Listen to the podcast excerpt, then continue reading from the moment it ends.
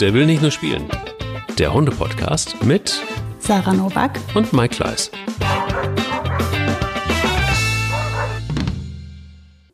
Ich würde jetzt einfach passend zum Thema heute ein lautes Wuff nach Köln rübergeben ähm, und mich auch dabei nicht mehr beruhigen und vielleicht noch ein Wuff hinterher schicken. genau. Weil ich mich äh, sehr freue, dass Sarah da ist und äh, deshalb äh, als Hundebesitzer muss man dann logischerweise dann auch mal, finde ich, auch mal ordentlich anfangen zu bellen. Aber das ist das Thema heute. Wie viel Bellen ist okay und ähm, wann wird es eine Klefferei und wann nervt es und wann ähm, sollte ein Hund einfach mal die Schnauze im wahrsten Sinne des Wortes halten können. Liebe Sarah, erstmal einen wunderschönen guten Morgen nach Köln. Guten Morgen nach Hamburg. Nach Hamburg noch. Hamburg. Ja, das muss man, muss man bei dir ja immer erstmal fragen, wo du gerade so dich rumtreibst. Das stimmt, da hast du recht. Das stimmt allerdings. ja, wie oft haben deine Hunde heute Morgen schon, oder dein Hund ähm, äh, schon gebellt? Heute noch nicht. Es ist noch äh, gar nicht. Ja, ah, nee, es war noch keiner da. Also sonst wäre Hm. das selbstverständlich schon passiert, aber die Tür ähm, könnte gleich kommen. Also noch Ah. ist äh, keiner gekommen, also konnte sie auch noch niemanden melden. Interessant. Mhm. Und ähm, wie macht sie das so? Also wann macht sie das so? Am, am, am liebsten, wann, wann bellt sie am liebsten? Also ähm, bei Boogie ist so, wir haben ja eine unausgesprochene, nee, eigentlich ist es doch ausgesprochen. Also wir haben eine Abmachung. Ähm, Boogie ist natürlich äh, aufgrund ihrer Natur und Rasse ist das ja ein, ein sehr wachsamer Hund, der ähm, auch gerne sein Territorium schützt und beschützt. Und jetzt ist es ja so, dass sie nicht die Chefin ist, sondern das bin ja ich. Und sie muss mir ja dann melden, wenn es was zum Melden gibt, wenn es da was, wenn da was ist. Das ist ihre Aufgabe. Also sie steht vor und sagt Bescheid, wenn da was ist, was sie glaubt, da nicht hinpasst.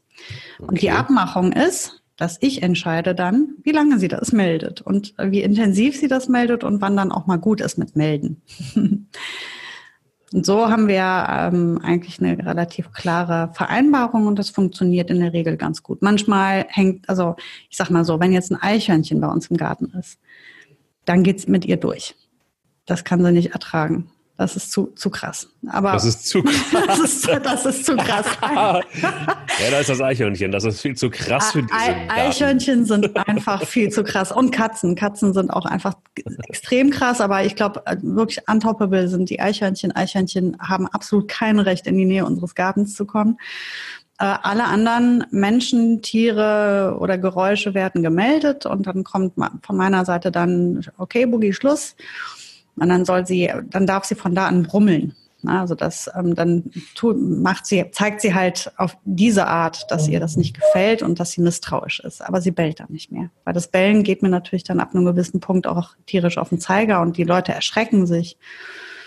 Und bei uns an der Tür ist es schon so, dass die Pakete immer nur noch da stehen und die Menschen sind entweder hinter Autos oder irgendwo in, um die Ecke versteckt. Aber das ist ja auch Sinn und Zweck der ganzen Sache. Sollen die ruhig alle wissen, dass die bei mir wohnt, die Boogie.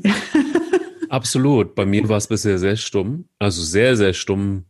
Sowohl Spanier als auch Bilbo ähm, äh, bellten nicht, wenn es klingelte oder wenn jemand im Hausflur war oder keine Ahnung. Es war sehr ruhig. Ich habe das sehr genossen, einige Jahre lang bei Spanier, insgesamt schon zwölf Jahre lang bei Bilbo dreieinhalb. Und jetzt kommt so ein junger Scheißer mit dazu, der ähm, eine Stimme hat, die sehr durch Mark und Bein geht, weil sie beim Bellen hinten raus einen Vibrator eingebaut hat, der mitschwingt. Mhm. Ähm, wenn du dir das vorstellen kannst, so Jagdhunde machen ja komische Geräusche manchmal. Mhm, absolut. Und ähm, ja, da ist er, er ist ein sehr stimmgewaltiger, ein kleiner Hund. Also klein geht, geht, also mit, mittelgroß, doch, äh, naja, ja, viele sagen großer Hund. Und äh, im Vergleich zu Bilbo sehr klein, aber das ist auch für mich Kein Und- Maßstab. kein Maßstab, nicht wirklich fair. Mhm. Ja, und, und, und, und äh, ja, und, und wenn etwas unheimlich ist oder wenn etwas verdächtig ist, wird angeschlagen. Ähm, das System ist mir noch nicht so ganz bekannt, also nicht ganz logisch, erscheint es mir nicht, aber ich muss mir den Hund auch erstmal richtig zurechtlegen, wie in anderen Situationen auch. Das hat aber dazu geführt, dass ähm, die anderen beiden, Spanier und Bilbo, der Meinung sind, wenn Pelle ähm, die Stimme erhebt, muss irgendwas sein und äh, stimmen mit ein. Also so haben wir Oh. jetzt ein kleines Orchester Oi. und ich bin der Dirigent und versuche gerade ähm, zu überlegen, wann sage ich, ist es okay und wann sage ich, ist, ähm, äh, ihr, ihr seid nicht diejenigen, die aufpassen. Ich bin derjenige, der aufpasst. Und solange ist wirklich Schnauze halten angesagt. Und das, äh, da finden wir gerade einen Weg. Und ähm, auf diesem Weg sind wohl einige Hundebesitzer. Da bin ich mir ziemlich sicher und das wollen wir heute besprechen. Mhm. Aber zuvor die legendäre Frage, wie war dein Hundemoment der Woche? Tja, schwer. Es gab gar keinen wirklichen bei mir diese Woche. Also ich meine, abgesehen von den üblichen äh, Hundemomenten, die schönen Momente mit den Kindern, die schönen Momente mit meinem Hund, die ich sowieso immer genieße. Aber es war nichts dabei, was jetzt erwähnenswert wäre. Deswegen, deswegen die Frage direkt zurück. Wie war denn dein Hundemoment der Woche? Da gibt es bestimmt was, oder? Ja, es gibt einen sehr schönen, also traurig, aber auch sehr schön, weil sich Pelle verletzt hat und ähm, äh, krass war zu sehen, wie die beiden anderen Hunde darauf reagiert haben. Mhm. Und ähm, das fand ich insofern bemerkenswert, als dass ähm, ja, wir waren nicht dabei, als ähm, er sich verletzt hat und konnten es nicht sehen, aber ähm, Spanja hat mir die Stelle gezeigt, wo das passiert ist. Ach, hat sie ihn da geleckt, oder? Nee, sie hat äh, mir die, die Stelle gezeigt, wo das im Hof passiert ist. Ähm, und zwar war das so, dass sie ähm, an einer Stelle stand und äh, schnüffelte und mich anguckte. Ach. Und das immer wieder. Und in der Tat war da so ein kleines bisschen, mini, mini kleiner Flecken Blut. Das ist, hatte damit zu tun, dass er so ein bisschen noch sich äh, das Kinn aufgeschlagen hatte. Nicht wild, das ist wirklich ein mini kleiner, also das, das war ein... Eine Gesichtsbremse. Eine Gesichtsbremse, aber diese Gesichtsbremse war wirklich so klein, dass du sagen kannst, es war vielleicht ein halber Zentimeter. Mhm. Und da war es so ein bisschen Blut raus und das war tatsächlich ein Tropfen Blut, der ähm, äh, sehr eindeutig einfach nur daher kommen konnte. Mhm. Und ähm, also ich hatte ähm, ja, also ich war, war, hatte, also normalerweise, wenn mich Spanja anguckt und mehrfach anguckt und sie an einer Stelle stehen bleibt, dann weiß ich, irgendwas will sie mir sagen. Und das war genau so. Und dann habe ich mir das angeguckt, dachte mir, krass. Also zumindest weiß ich jetzt, wo es passiert ist. Und in der Verlängerung einfach zu sehen, wie Hunde ähm, auf der einen Seite sehr brutal sein können, wenn, es einem anderen Hund nicht gut geht, weil sie eine gewisse Normalität nach außen scheinbar walten lassen. Also das Leben geht weiter und man nimmt ähm, den Hund, dem es nicht so gut geht, einfach, ja, man registriert es, aber man macht kein großes Ding daraus. Und auf der anderen Seite, wenn der Moment dann passt, und das war bei Spanja und, und, und Bilbo zu sehen, sind sie unfassbar sensibel mit ihm und erlauben ihm Dinge, die sie normalerweise nicht erlaubt, erlaubt hätten. Also zu dritt im Auto zum Beispiel hat sich Pelle einfach ähm, mit dem Kopf andauernd, den, den Kopf andauernd auf Spanjas Rücken gelegt. Und ähm, das hat sie ausgehalten, obwohl nicht so wahnsinnig viel Platz war und obwohl sie sich wirklich zwei Stunden lang quasi deshalb nicht bewegen konnte. Aber oh. sie hat sich nicht belegt, bewegt. Und er konnte einfach seinen Kopf auf dem Rücken liegen lassen. Und Bilbo hat gestern Abend genau dasselbe Gespür gehabt und hat sich dann einfach Kopf an Kopf, ähm, also er, ähm, Pelle lag auf der Seite und Bilbo hat sich auch auf die Seite gelegt, aber so, dass eben sein Kopf ähm, ganz nah an, an Pelles Kopf war. Auch eine Form von Nähe, die Bilbo normalerweise überhaupt nicht zulässt und aber auch schon gar nicht proaktiv ähm, mhm. irgendwie ansteuert. Und also zu sehen, wie ja, du hast es, hast es ja auch oft genug gesagt. Mitleid äh, bei Hunden gibt es nicht. Das ist einfach was Menschliches. Das ist dann auch so. Das Leben geht weiter und man hat eine gewisse, vielleicht auch, ähm, schützt das auch, weil man dann auch dem Hund, dem es nicht so gut geht, ähm, zeigt, hey, ähm, komm mal klar, los. Also eine gewisse Motivation durch ähm, wegignorieren oder es eben, ne? Aber mhm. dann an der richtigen Stelle in ruhigen Momenten es dann auch zeigen. Und es ist dann vielleicht auch einfach kein Mitleid, sondern auch Fürsorge.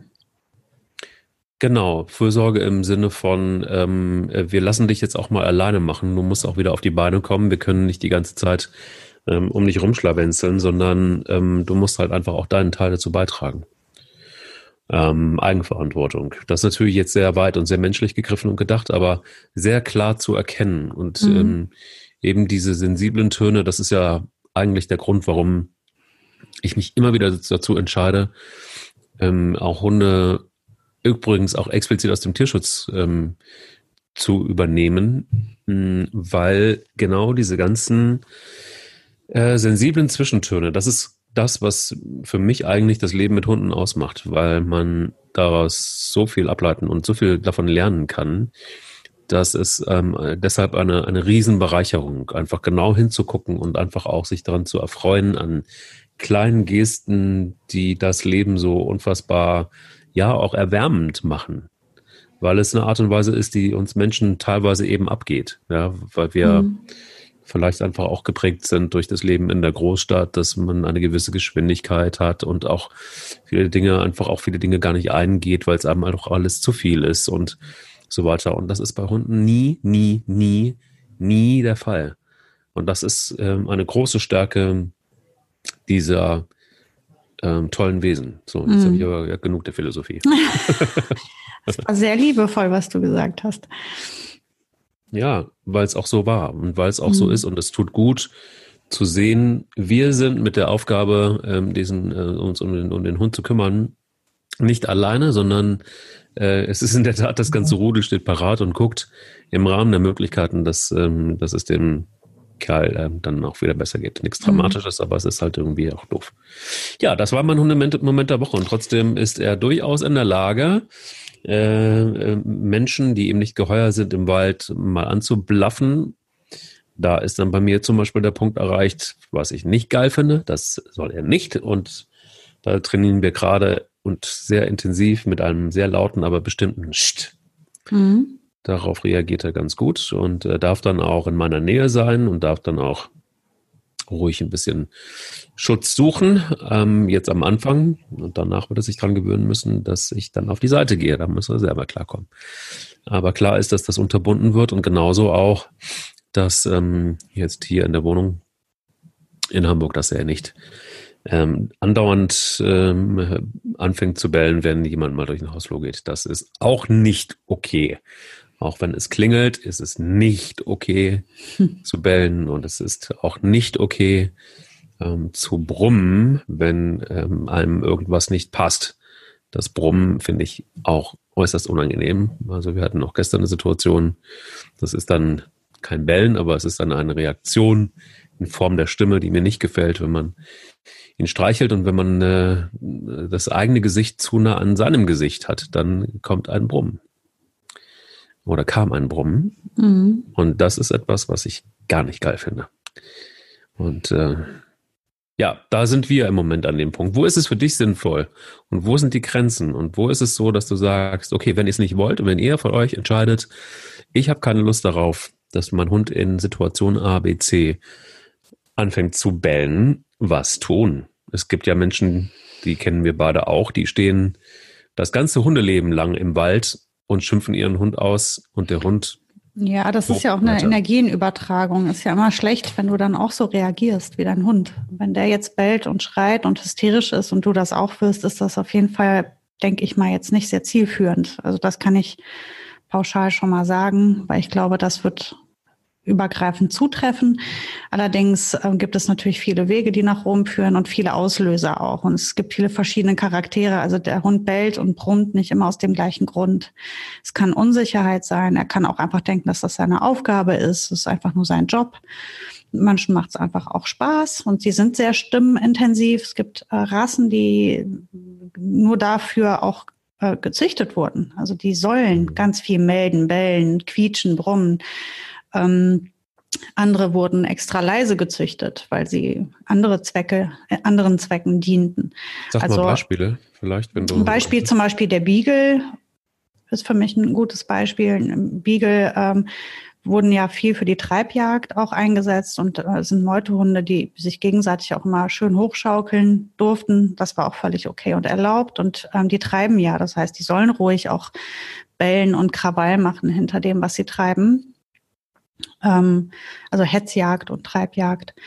Ähm, das ist jetzt äh, eine Rasse, die relativ stimmintensiv ist. Also die jaulen gerne, die bellen gerne. Ähm, das, ich finde, die haben eine schöne Stimme, deswegen störe ich mich da nicht sehr dran. Aber also ich, grundsätzlich störe ich mich nicht daran. Es ist nur, ähm, es ist ja ein Kommunikationsmittel der Hunde. Also ich kann ja nicht pauschal sagen, ein Hund darf nicht bellen, dann sollte ich mir halt keinen Hund holen. Ein Hund sollte durchaus auch mal bellen dürfen. ist halt immer die Frage, wie viel, wovon und warum und in welcher Situation ist, ist es gut und vor allem sollte damit auch ab einem gewissen Punkt dann auch Schluss sein. Also ein Hund, der sich da in Rage bellt, der hat ja ein Problem. Der fühlt sich ja irgendwie nicht wohl oder der hat einen Konflikt. Das heißt, da muss ja sowieso irgendwie reagiert werden. Aber grundsätzlich, dass ein Hund bellt, ist ja mal erst kein Problem. Ein Problem wird es ja immer nur für den Menschen, dann je nachdem, wann und wie und wo das passiert. Ähm, es gibt ja sogar hier ähm, einige Huskies und Malamuts, ähm, die kursieren im, im, Internet die Videos, ähm, weil das so süß ist. Und die machen das ja auch, das sind auch total äh, Quatschhunde, also die quatschen richtig, die unterhalten sich richtig. Ähm, das musst du mal recherchieren, das ist herrlich. Wirklich. Mhm. Ähm, die diskutieren richtig. Mit der Stimme, mit dem Mund diskutieren die. Das sind halt Hunde, die, das ist wirklich rassetypisch. Das macht natürlich nicht jeder, aber das ist auffällig, ähm, wie oft die das machen. Und das sind halt auch Hunde, die, das siehst du bei den, äh, bei den ganzen Schlittenrennen beispielsweise, wenn man sich sowas mal anguckt. Natürlich persönlich wahrscheinlich eher nicht, aber wenn man sich da Videos von anguckt, wirst du sehen, dass die, die unheimlich viel kommunizieren über die Stimme, die Hunde Total. miteinander. Mhm. Und das heißt, das ist da auch nie unterbunden worden und äh, ist auch ein gutes Kommunikationsmittel, was auch zugelassen ist. Und äh, deswegen hat sich das da auch besonders ausgeprägt. Also muss man natürlich auch mal gucken, wen habe ich da sitzen. Ähm, und warum tut er das, was er tut? Und wie kann ich jetzt oder wie können unsere Bedürfnisse aufeinander abgestimmt werden? Und ähm, das finde ich, sollte man immer erstmal ins Auge fassen und ähm, dann über eine Methode nachdenken, weil das auch davon abhängig ist. Wenn ein Hund aus Unsicherheit viel bellt, dann sollten wir halt erstmal daran arbeiten, dass ich ihm Sicherheit geben kann und dass er sich sicherer fühlt und eine Strategie entwickeln, wie, wie wir das anders lösen können als über die Stimme und über Melden. Ähm, ich wäre ein sehr schlechter Hundetrainer, wenn ich jetzt ähm, einen Tipp oder eine, eine Methode dafür nennen würde, weil das einfach so von dem einzelnen Hund abhängig ist, was der verträgt oder nicht und wie man das tun sollte, dass das unbedingt im Einzelnen angeguckt und besprochen werden muss. Ähm, bei uns zum Beispiel, ich, ich, nenne jetzt einfach das Beispiel meiner Hündin Boogie, die ähm, natürlich als erstes in die 100 Prozent gegangen ist, die hat mit Unsicherheit hat das bei der gar nichts zu tun, sondern die fühlt sich dazu berufen, der Sheriff zu sein. Sie ist der Sheriff von absolut allem und äh, oder wäre das gerne. Und ähm, beispielsweise früher, wenn ich die mit in den Gruppen in der Hundeschule hatte, da hat die angefangen irgendwann mal, äh, hat die gemerkt, wenn ich dann, ähm, also wie die Regeln liefen oder wie es zu laufen hatte, was Hunde sollten oder nicht sollten. Und dann fing die halt an, wie so ein Sheriff, da loszuziehen und die Hunde zu korrigieren. Also hat das den Menschen sozusagen abgenommen. So wie so ein Hilfs-Sheriff. Ist sie dann mhm. los und hat dann die Hunde, die sich gekloppt haben, ist er hingegangen, hat die einfach korrigiert. Sehr schön. Hat, die haben, Hunde haben dann ja auch aufgehört, nur ist die Boogie ja nicht immer dabei und das äh, ist ja für die, für die Menschen keine Hilfe, dass jetzt die Boogie da in der Hundeschule äh, ihre Arbeit erledigt. Äh, weil die Hunde ja sehr wohl wissen, dass sobald Boogie nicht da ist, ähm, brauchen sie sich ja auch dann nicht davor, vor dieser Korrektur fürchten. Aber das ist also so ein Hund. Und ähm, die nimmt sich halt alles zur Aufgabe und möchte da mitbestimmen und mitreden. Und das mussten wir jetzt erstmal untereinander klären, dass ähm, sie zwar gerne gewisse Aufgaben übernehmen darf, ich aber immer das letzte Wort habe. Und das kann ich dir sagen, war eine lange Diskussion zwischen uns, weil das letzte Wort zu haben, also du müsstest mal in meinem Freundeskreis, in meiner Familie dich mal umhören, das ist, da ist sie wirklich bekannt für. Und wenn es nur dieses, wenn es nur das ist, das lässt sie sich nicht nehmen. Auf keinen Fall. Sie muss das letzte Wort haben.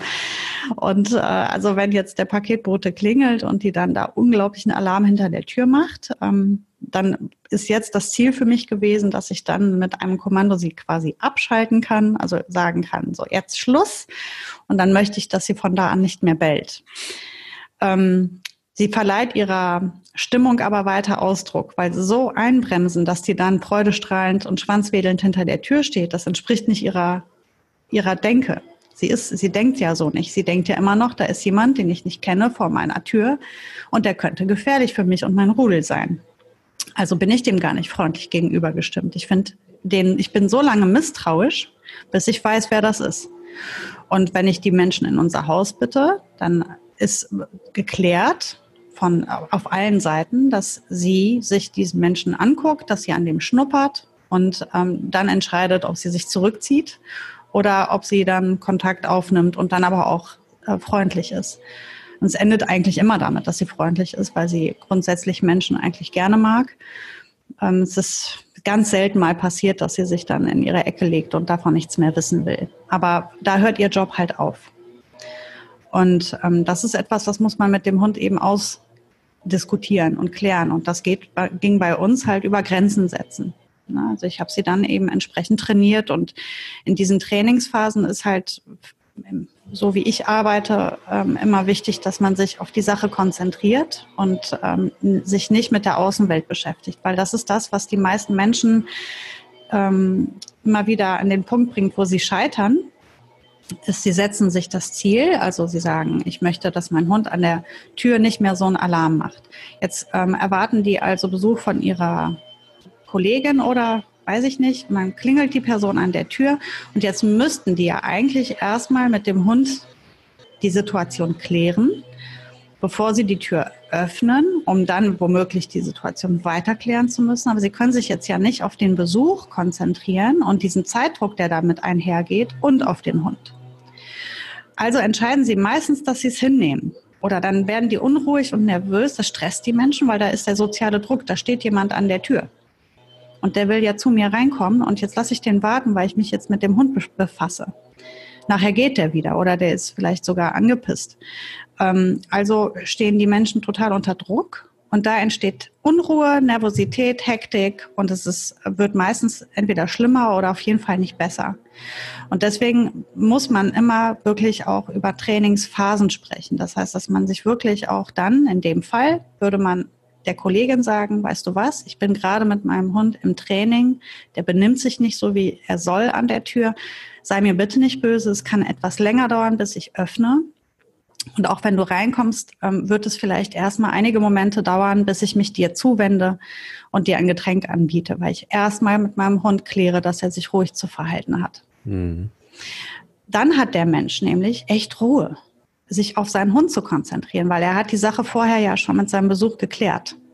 Und in diesen Trainingsphasen würde ich halt versuchen, auch wirklich viele Besuche, also viele Leute einladen, mit den Leuten klar besprechen, worum es geht. Also natürlich äh, würde ich jetzt mein, meiner Freundin nicht sagen, ey, du kommst nur, dass ich meinen Hund trainieren kann, sondern einfach wirklich zu sagen, ich freue mich auf deinen Besuch, sei mir nur nicht böse. Parallel ähm, muss ich das aber auch noch ausarbeiten mit meinem Hund äh, hab da ein bisschen Geduld mit mir. Und dann kann man viel souveräner und ruhiger mit seinem Hund arbeiten.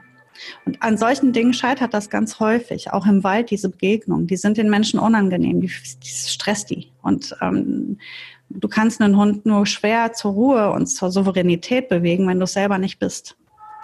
Weil die sind so sensibel und die haben so viel Gespür dafür und es braucht einfach Ruhe und Zeit. Und ähm, man muss also auch gucken, was warum macht mein Hund das? Wenn der halt einfach total, ähm, ja, ich sag mal, gestresst ist davon, dass er äh, Angst hat vor dem Menschen oder sich unsicher fühlt, dann müssen wir erstmal daran arbeiten. Und das ist ja auch ein Prozess. Das heißt, ich kann das nicht innerhalb von zwei Wochen vielleicht klären, weil Vertrauen aufbauen und eine Bindung und eine Beziehung und Selbstbewusstsein, das lernt ja kein Lebewesen auf diesem Planeten in zwei Wochen.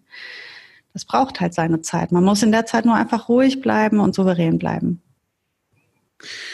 Was nicht immer einfach ist, ähm, aber ich finde es auf jeden Fall ein mega und einen brillanten Ansatz zu sagen, ich muss vor allen Dingen mein Umfeld in den Trainingszeiten äh, informieren darüber, was ich gerade in, in welcher Phase ich gerade stecke mit meinem Hund. Mhm. Dass, dass es eben einfach auch klar ist, dass ähm, ja, dass, dass, dass, wie gesagt, ja, oder für Verständnis werben. Ich habe das sehr oft jetzt im Moment in der letzten Zeit mit, mit Pelle im Wald gehabt oder wo auch immer wir Menschen getroffen haben, ähm, dass äh, er auch erstmal immer äh, sie angewählt hat. Aber du hast sofort gemerkt, oder dass er erst geknurrt hat, so nach dem Motto, ah, Achtung, ich gebe laut, da ist jemand, äh, da ist was, das kommt mir komisch vor und dann auch gebellt hat. Das habe ich natürlich immer unterbunden und habe dann aber auch ganz gezielt ähm, Menschen die ich gekannt habe oder die ich kenne, darum gebeten, in die Hocke zu gehen und in die Kommunikation mit dem Hund zu gehen, so dass er sieht, ähm, mehr und mehr sieht, dass ähm, es keine Gefahr darstellt und dass er einfach ähm, völlig äh, frei sein kann und so weiter. Und die haben Gott sei Dank auch alle mitgemacht. Und das ist, glaube ich, auch ganz gut. Nur so lernt ein Hund auch, ähm, weil er ja den ganzen Tag sowieso auch mit einem zusammen ist. Er lernt es ja vor allen Dingen dann und am besten, wenn Reize von außen kommen. Und mhm. ähm, somit ist auch jeder im Moment gerade aufgefordert, viele Dinge einfach auch zu ignorieren zum Beispiel auch, auch ihn zu ignorieren bei vielen Dingen, die, äh, wo man normalerweise dann auch, äh, teilweise auch bei meinen äh, Schwiegereltern so, dass ich die Briefe äh, und sage, wenn ihr uns besucht oder wenn ihr vorbeikommt, achtet doch mal hierauf und darauf, damit helft ihr uns oder helft ihr Pelle. Und das funktioniert auch sehr gut. Und gerade bei, bei der Bellerei oder eben auch, er kommuniziert sehr gerne. Also gerade jetzt, wo es ihm nicht besonders gut geht, ähm, er motzt die ganze Zeit. Und es ist wirklich so, ein wirkliches Motzen. Es ist wirklich also ein Mix aus Brummen und Quietschen und ne, also unwohl und es nervt mich und ich möchte rennen, ich darf nicht, ich muss an der Leine gehen, es ist scheiße, alle anderen spielen und ich darf es nicht und abgesehen davon tut's weh, es ist nervt und so diese Töne gibt er auch von sich und dann mhm. eben auch äh, Missmut und war auch, auch so ganz normale Regungen.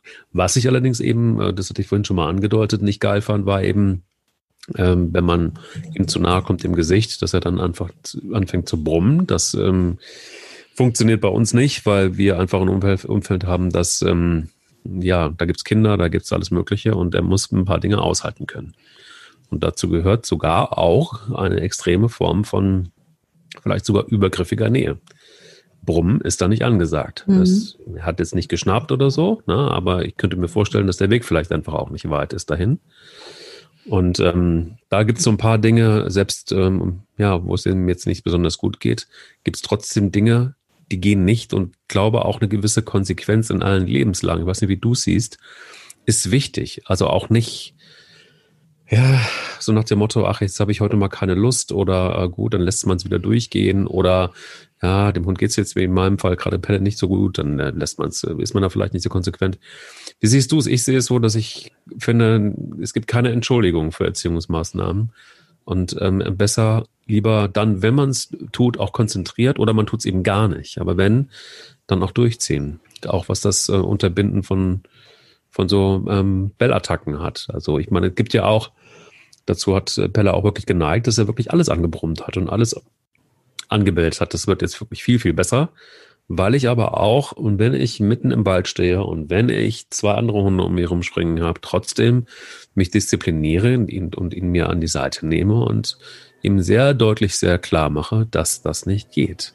Aber auch sehr konsequent. Ja, Konsequenz ist natürlich grundsätzlich bei allen Dingen das A und O. Und jetzt bei einem Hund, der krank ist oder ähm, in irgendeiner Form Schmerzen hat, muss man sich nur darüber im Klaren sein, dass das Lernen nicht so gut funktioniert, wie wenn es einem gut geht. Mhm. Ich würde halt da immer gucken, was ist jetzt wirklich wichtig, jetzt auch wirklich sofort zu diskutieren und was nicht. Also es gibt natürlich Dinge, über die lässt sich nicht reden. Und es gibt Dinge, äh, die kann man einfach aufschieben, weil sie jetzt nicht relevant sind, dass man sie sofort jetzt klärt. Aber wie du sagst, in dem Moment, wo ich anfange, muss ich es natürlich machen, muss ich es durchziehen. Ich sage nicht sitz und lass das dann so stehen. Oder ähm, wenn er es dann nicht macht, oder also ich, das war jetzt ein Beispiel, aber es gibt ja genug Dinge. Ähm, er kann jetzt nicht nur, weil er krank ist, plötzlich da den Harry machen und alles vollkläffen. Das mhm. geht natürlich nicht. Aber wenn er jetzt ich sag mal, an irgendeiner, an irgendeiner anderen Stelle nachlässiger ist und sich nicht gut konzentrieren kann oder auch einfach schlechte Laune hat, weil es ihm weh tut, das kennt man ja auch von sich, ähm, dann würde ich halt drüber nachdenken, was ich jetzt aktuell sofort einfordern muss oder was ich auf nach der Genesung wieder ähm, verschiebe. Das würde ich schon machen. Ja, und dann ja mit dem Brummen, das ist halt sowas, da muss man halt auch vorsichtig sein. Es hat schon genug Fälle gegeben, wo ein Brummen, als es dann weggenommen wurde, direkt zum Schnappen und Beißen übergegangen ist, weil das hm. Brummen ähm, nicht ähm, unterbunden wurde. Das heißt, ich würde versuchen, in so Situationen nicht über Druck ähm, das zu, wobei natürlich jetzt kenne ich den Hund nicht, ist schwer aus der Entfernung, aber ich würde ähm, versuchen, ein Brummen immer schon auch als solches wahrzunehmen, was es ist und zu gucken, warum tut er das, was ist da sein Ziel. Also, weil ein Hund macht ja nie etwas einfach so. Er hat ja mhm. immer einen Grund, warum er etwas tut. Und in dem Fall möchte er wahrscheinlich einfach diese besondere Nähe nicht. Ich habe das erlebt bei Nano damals, der auch aus dem Tierschutz kam und der seine Erfahrung einfach gemacht hatte, was immer das für eine war. Aber er hat auch, also es gab für ihn nichts fürchterlicheres, als wenn man mit seinem Gesicht, also mit dem menschlichen Gesicht in die Nähe des Hunde seines Gesichtes gegangen ist. Das war für ihn furchtbar und er hat geschnappt. Mhm. Er hat nicht gebrummt und geknurrt vorher, hat direkt geschnappt. Ähm, hat auch meine Mutter mal in die Stirn gebissen, hat, ähm, also das, da sind schon Sachen auch passiert dann. Mhm. Ähm, so dass wir halt einfach angefangen haben, ihm erstmal ähm, körperliche Nähe genießen zu lassen. Also wir haben ihn erstmal versucht, dahin zu bringen, dass er sieht oder dass er lernt, das für sich davon zu, dafür zu, davon zu profitieren, haben aber auch seine Warnungen schon ähm, wahrgenommen und auch akzeptiert. Ähm, aber natürlich nicht endgültig, also nicht akzeptiert, so ja, der Hund will das halt nicht, äh, deswegen äh, der brummt oder knurrt oder schnappt und deswegen rührt den jetzt keiner mehr an, sondern wir haben einfach versucht, ihn ähm, erfahren zu lassen, dass das profitabel ist für ihn. Und ja. ähm, am Ende war das ja, ein krasser Kuschelonkel. Also den, der hätte dich drauflegen können. er fand das toll. Aber es war halt auch ein Prozess und es war erstmal eine Schutzmaßnahme seinerseits. Er hat sich schützen wollen mit seinem Schnappen. Und er hat, warum er geschnappt hat gleich, ohne zu knurren und zu brummen, wird wahrscheinlich ähm, eine, eine Vorgeschichte gehabt haben. Er hat das in vielen anderen Stellen auch gezeigt. Ich weiß noch, wie er mal, äh, im, da war, war er ganz frisch bei uns und er hat im Park ähm, einen anderen Hund angegriffen. Einfach so. Der ist da hingerannt und hat da mega Theater gemacht und hat den geschnappt, den Hund. Und ich bin also, habe einen richtigen Brüll gelassen, bin dann also schnellen Schrittes durch den Park auf ihn zu, war richtig äh, stinkig, wollte da jetzt mit ihm drüber diskutieren. Und als ich ankomme, zwei Meter war ich von dem weg, da schmiss der sich auf den Rücken und schrie wie am Spieß. Und das hat der okay. in vielen Situationen gemacht. Also immer wenn er das Gefühl hatte, jetzt gibt's Ärger oder ich habe jetzt, jetzt habe ich Mist gebaut, dann hat der sich wirklich, der hatte solche Angst, der schmiss sich auf den Rücken und schrie um sein Leben. Sowas habe ich nie wieder gesehen. Und das war beängstigend und das war erschreckend und das war unwahrscheinlich traurig. Und ähm, der wird seine Gründe gehabt haben. Der war schon sieben, als der bei mir ankam. Also der hat sieben Jahre nicht schöne Sachen gesehen und erlebt und wer weiß, was das gewesen ist. Ich habe überhaupt keine Infos zu seinem Vorleben gehabt. Ähm, aber der hatte Strategien dafür entwickelt, wie er sich schützte. Und natürlich war das ein Schutz, weil ich habe nichts mehr gemacht. Der hat sich da so hingeschmissen. Ich bin keinen Schritt mehr auf ihn zugegangen. Das arme Tier war ja, der war ja kurz davor, unter sich zu machen vor Angst.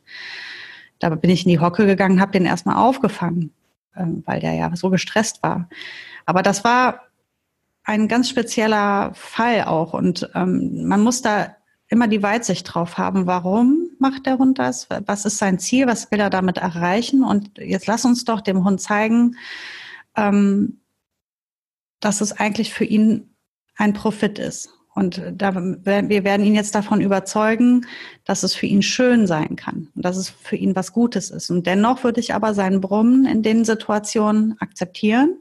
Heißt nicht, dass ich das nicht ähm, dass ich das so stehen lasse oder annehme, sondern einfach in dem Moment zu sagen, okay, das war also zu nah, dann gehe ich jetzt einen kleinen Schritt zurück und taste mich wieder da vorsichtig ran und dann gucken wir, wie weit du das jetzt im Moment vertragen kannst.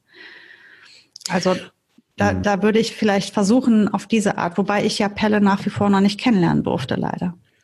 Wird passieren, da bin ich sehr sicher. Und da würde ich mich so, freuen. Ja, du wirst ihn lieben, da bin ich mir sehr sicher. Er ist ein ja. Sonnenschein und er ist wirklich ein krasser Hund, auch dass er mit der Situation im Moment so, so, so gut klarkommt und auch, mhm. auch, auch äh, sich trotzdem des Lebens freut. Und ähm, also wenn ich äh, mir so ein bisschen das Bein verknackst hätte, dann ähm, wäre ich, glaube ich, deutlich unentspannter. Und ähm, das ist schon, ich meine, von sich aus selber sucht er ja auch den sehr engen Kontakt, die Nähe, mhm. ganz extrem und auch ähm, im Gesicht. Ne? Also, dass er auch mhm. wirklich so gezielt aufs Gesicht zugeht und äh, versucht dann ähm, am Ohr zu lecken und keine Ahnung so. Und das ist auch die Frage, inwieweit man das denn zulässt. Aber ähm, nee, nee, er ist schon ein Hund, der sehr körperlich ist und sehr auch das auch braucht. Also er rollt mhm. sich auch richtig ein und so. Ne? Es ist nicht so, dass er ich habe ja auch das Foto gesehen mit, mit Spanja. Also er sucht ja tatsächlich viel Nähe. Also ich denke, wahrscheinlich ist das, also ist jetzt daher gesagt, weil ich das ja nicht gesehen habe, aber es kann ja sein, dass das was bei ihm triggert. Also dass einfach dieses Gesicht an Gesicht äh, wie so ein kleines, oh, da, da, das kann mir jetzt gefährlich werden. Da, da muss ich auf mich aufpassen. Also das kann, kann sowas sein. Ich, weder habe ich die Situation gesehen, noch kenne ich den Hund, aber er ist ja grundsätzlich mal erst oft unsicher. Und das kann, er ist ja kein ähm, grantiger Typ. Deswegen Überhaupt kann ich mir, genau, und daher würde ich eher mir, also ich frage mich jetzt, hat er da vielleicht einfach eine Unsicherheit wieder, die ihn dazu bringt? Weil ich kann mir nicht vorstellen, dass das mehr so eine äh, Macho-Sache ist. Es ist mit Sicherheit Unsicherheit, hm. mit Sicherheit Unsicherheit auch toll. Ähm, aber es ist ähm, garantiert auch so ein bisschen der Situation einfach geschuldet. Ne? Man muss irgendwie sehen, dass ähm, auch wenn ein Hund gerade im Moment nicht so ganz fit ist, dann aber ähm, ja trotzdem aber auch Signale gibt, so hey, mir geht's gut und, und keine Ahnung, davon lässt man sich natürlich dann auch, weil man ja will, dass es dem Hund auch gut geht, mhm. Ähm, ähm, so ein bisschen, naja, überzeugen und ähm, sollte aber nie aus dem Auge verhalten, dass ein Hund eben einfach auch eventuell Schmerzen hat oder es ihm nicht so gut geht mhm. und dann auch manchmal ja, vielleicht einfach auch mehr äh, für sich entscheidet, so hier im Moment ist es gerade mit mir so nicht. Das mhm. geht gerade nicht. Will ich auch nicht, weil es einfach, keine Ahnung, ich muss da irgendwie auch auf mich aufpassen, ne? genauso wie du sagst. Mhm. Und ich denke auch, um den Bogen nochmal zu spannen zum, zum Bellen letztendlich und auch zum Anschlagen, ähm, das kann tausend verschiedene Gründe haben. Also wir haben ja nicht ein Lebewesen, das immer einbahnstraßenmäßig funktioniert, sondern es ist Reizen ausgesetzt und es hat auch, na, genau, und das fand ich eigentlich einen ganz interessanten Aspekt, ähm, dass es Hunde gibt, die auch explizit dafür weitergezüchtet wurden, dass sie laut mhm. geben müssen. Und gerade bei Jagdhunden ist es ja so, dass es ganz wichtig ist, da ist die Stimme ganz extrem wichtig, weil wenn die, ähm, keine Ahnung, äh, ein, ein, ein, totes Bild suchen sollen und es gefunden haben, müssen sie sich ja bemerkbar machen. Das sind, sind so, ureigene, ja. schon auch natürlich durch den Menschen vielleicht auch gezüchtet, rausgezüchtete Attribute, aber die sind, dürfen wir nicht ignorieren. An, genau wie bei Wachhunden auch. Die haben wir ganz oft zu Hause sitzen, wissen es manchmal gar nicht. Ja, absolut. Ja, Wachhunde oder äh, Schutzhunde. Ähm, der, der Malinois ähm, ist ja beispielsweise, das um, um das jetzt auch wirklich nochmal auf Boogie, warum lässt sie dann die, den, den Hund bellen? Ja, ich, dann soll ich, da habe ich absolut, muss ich die Finger von der Rasse lassen. Dann hätte ich mir wirklich etwas anderes überlegen sollen, wenn ich einen ruhigen Pfiffi will. Nur wenn ähm, ich mir jetzt diese Rasse ins Haus hole, dann muss ich mir doch wirklich mal erst angucken, was ist denn das überhaupt für ein Hund und was haben die sich da bei der Zucht überlegt? Und das ist ein Hund, der im Job bellt. Heißt nicht, dass die immer bellend in der Gegend rumrennt. Die hat das total unter Kontrolle. Das ist kein, ich meine, die liegt hier neben mir. Ihr hört sie ja selten bellen. Die ist immer neben mir. Das ist kein Hund, der viel bellt. Aber sie hat ihre Aufgaben und bellen gehört eben zu einer ihrer kommun gewählten Kommunikationsarten. Ähm, sie hat kommuniziert auf viele verschiedene Arten, aber bellen wird sicherlich immer eine sein, auf die sie gerne zurückgreift. Und ähm, da werde ich auch irgendwo eine Strategie finden müssen, damit zu leben. Wenn ich jetzt einen Schäferhund mir hier ins, ins Haus hole, dann brauche ich mich nicht wundern, dass wenn er wachsam ist, da auch das mit gewissen Geräuschen einhergeht. Und wir kriegen die halt unter Kontrolle. Das ist halt der Punkt. Die zu kontrollieren heißt nicht, jemanden nur zu deckeln und alles zu unterbinden. Und bellen kann ja auch ein kurzes Melden sein. Es gibt äh, Hunde, die machen dann einfach nur ruff, ruff, und dann ruft äh, Fatih von hinten schon Schluss und dann hört der Hund halt auf. Aber dann hat er trotzdem gemeldet, hat seinen Job gemacht und hat das so gemacht, wie er es fühlt. Ja, ich, ich sehe es auch tatsächlich zum Beispiel auch so ein, so ein Hund wie Bilbo zum Beispiel, der ähm, braucht das Bellen eigentlich gar nicht, weil er einfach mit seinen vier, fünf, sechs, sieben anderen Maremano-Kollegen äh, nichts weiter zu tun hat, als sich vor einen Wolf zu stellen und ihm zu signalisieren, geh. Zieh hier, Leine. Du nein. du nicht. Du bist nicht erwünscht. Du kommst hier nicht rein. Gehörst nicht dazu. Du gehörst nicht dazu, genau. Und ähm, ist auch, äh, die haben auch so viel Souveränität, dass sie es nicht brauchen. Und wenn sie bellen, dann hat es immer einen Grund. Dann ist es wirklich ein driftiger Grund. Und das ist bei Bilbo eigentlich immer so gewesen, bis ihn äh, Pelle versaut hat. es ist ja nicht endgültig. Nein, es ist nicht endgültig. Prozess. Ja, das stimmt. Das stimmt wohl.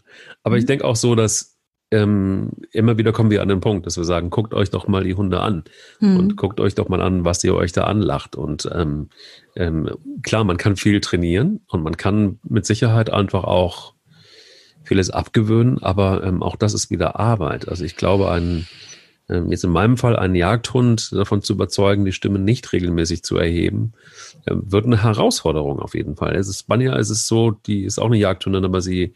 Das ist aber ein stiller Jäger, ne? Das sind ja, die, sie ist ja eine Jagdhündin, die tatsächlich selber jagt und da, dabei sind die ja extrem still, die, ähm, Sie ist eine Sichtjägerin, genau. Sie sieht genau. was und dann ist. Äh Aber sie jagt selber. Wenn sie jetzt bellen würde, würde sie wahrscheinlich nicht so gut Beute machen. Aber zum Beispiel der Beagle, der jagt selber ja. Also der treibt das und ähm, ist halt ein Hilfsmittel für den Jäger. Das heißt, dem wurde wirklich beigebracht zu bellen, während einer Hündin wie Spanier, die selber jagt, für die wäre Bellen eher schlecht. Ähm, das heißt, auch da muss man unterscheiden, was ist tatsächlich die Verwendung des Hundes gewesen. Oder die Galgos, die spanischen Galgos sind sehr stille Hunde. Das sind keine Beller, keine Kleffer. Klar können die bellen, aber das ist jetzt nicht ähm, das, was sie maßgeblich tun bei der Jagd. Die holen und liefern ab. Still. Was ist denn so die effektivste Art und Weise? Natürlich ist es ein Prozess, das haben wir jetzt ein paar Mal schon gesagt, aber mhm. wie, wie, wie unterbindest du das oder was ist das effektivste Mittel, einen Hund davon zu überzeugen, nicht zu bellen? Mit ganz viel Ruhe einmal, selber ganz, ganz ruhig zu bleiben und ihn nicht ans Ziel kommen lassen. Ähm, weil der Hund hat ja, also man muss immer ein bisschen überlegen, was will er damit erreichen? Möchte er damit jemandem imponieren oder meistens will er ja jemanden von sich fernhalten. Ähm, und das Ziel darf er natürlich nicht erreichen. Er darf es mhm. nicht, er darf damit nicht durchkommen sozusagen, weil wenn es erfolgreich ist, was er da tut, dann, ähm, dass die Situation in seinem Sinne geregelt ist, dann äh, wird er das Verhalten natürlich nicht einstellen. Also das heißt, man sollte die Situation entsprechend so äh, ähm, regeln, dass er überhaupt nicht ans Ziel kommt. Also was ich zum Beispiel wunderbar immer mache, ist diese Platz, also diese Decken, dieses Deckentraining bei Hunden, die bellen. Das heißt also, wenn die an der Tür ein Klingeln kommt und der Hund meldet das, dann gehe ich in absolut, dann gehe ich in eine absolute Ruhe. Ich rede mit dem Hund immer ruhig. Aber man kann auch als Hilfe eine Hausleine machen. Das heißt, der Hund hat ein kleines äh, Geschirr an und an, an dem Geschirr ist eine ganz kurze 20 Zentimeter Leine, einfach damit man nicht an dem rumrobben muss.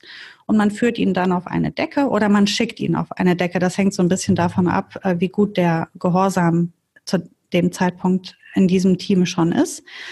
Optimalerweise muss man ähm, nicht an den Hund dran, sondern kann ihn einfach so zu einer zu einem Platz bringen, wo er zur Ruhe kommen soll. Wie er das tut, ob er sich dann da hinsetzt oder legt oder steht, ist ja egal. Aber er soll sich zurückziehen. Er ist nicht mehr involviert in die Situation da an der Tür. als Beispiel jetzt, wenn wir jetzt die Türsituation nehmen, das ist ja der, der das meistens der Fall, dass es an ja, der Tür Probleme gibt. Klassiker. Hm. Das heißt, ich nehme ihn ganz raus aus dieser Situation. Er darf überhaupt nicht mehr mitreden. Er hat das jetzt einmal kurz gemeldet. Ich unterbinde das weitere Bellen und ich bringe ihn in eine in eine, an einem bestimmten Platz, wo er jetzt zu verweilen hat. Er kriegt keine Ärger, ich schimpf nicht mit dem, ich werde nicht laut, äh, ich, ich werf nichts auf den oder sonstiges. Das sind natürlich Dinge, die kann man machen. Aber sehr bestimmt ähm, muss er dann eben auf seinen Platz und sich dort beruhigen. Und wie das natürlich geht, es hängt von dem Hund und dem Menschen ab, wie man das dann nachher übt. Man übt das natürlich auch nicht dann, wenn es losgeht. Ne? Also diese, diese Decken, also diese Platzübungen, wo er der Ruhearbeit als solche trainiere ich ja nicht dann, wenn die Erregung die allerhöchste ist, sondern die trainiere ich schrittweise.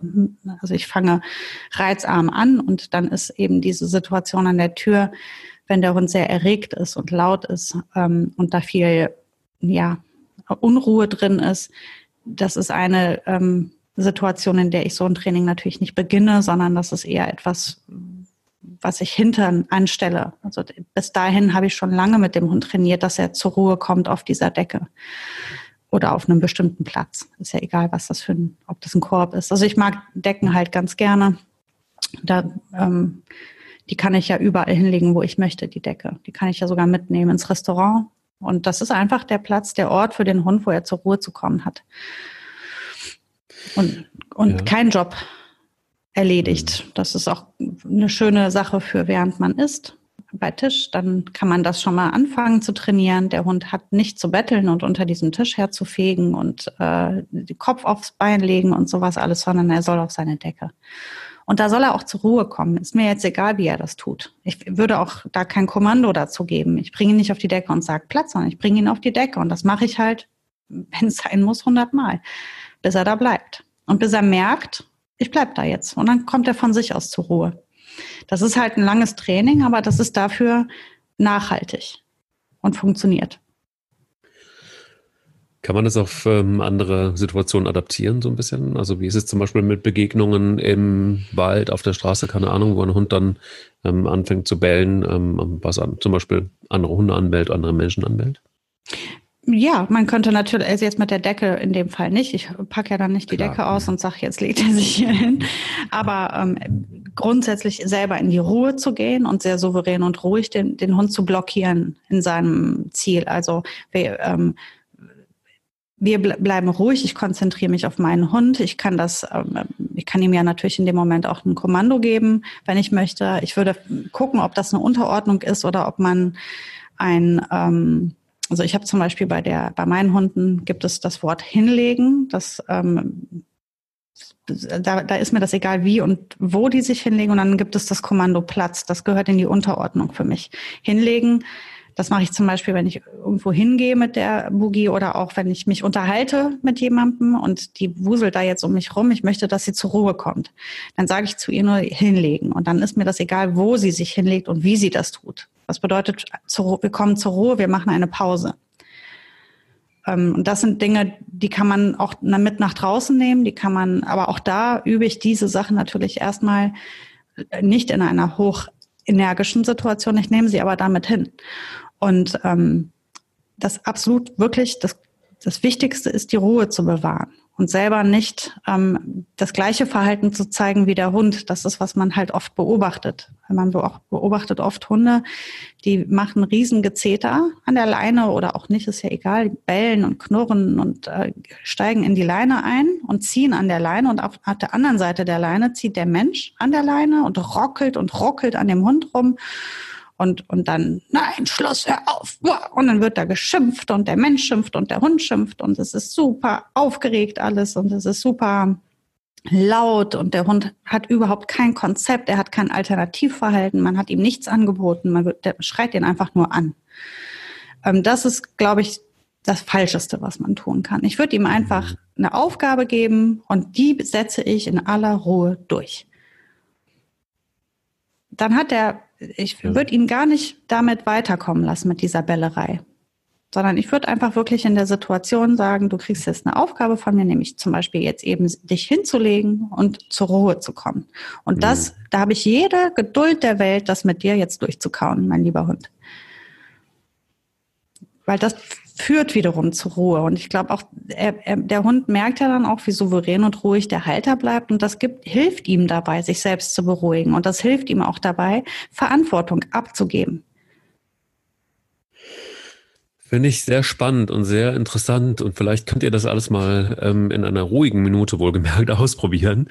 Ähm, tatsächlich wirklich mal Stück für Stück euch da entlang zu hangeln und ähm, schreibt uns übrigens auch gerne, einfach mal so euer Feedback, ähm, auch wenn ihr, wenn ihr Anregungen habt, immer gerne entweder auf ähm, info at goodwillrun.de oder aber auch im Kommentarfeld bei Polygy, ganz je nachdem, wie ihr das gerne handhaben möchtet.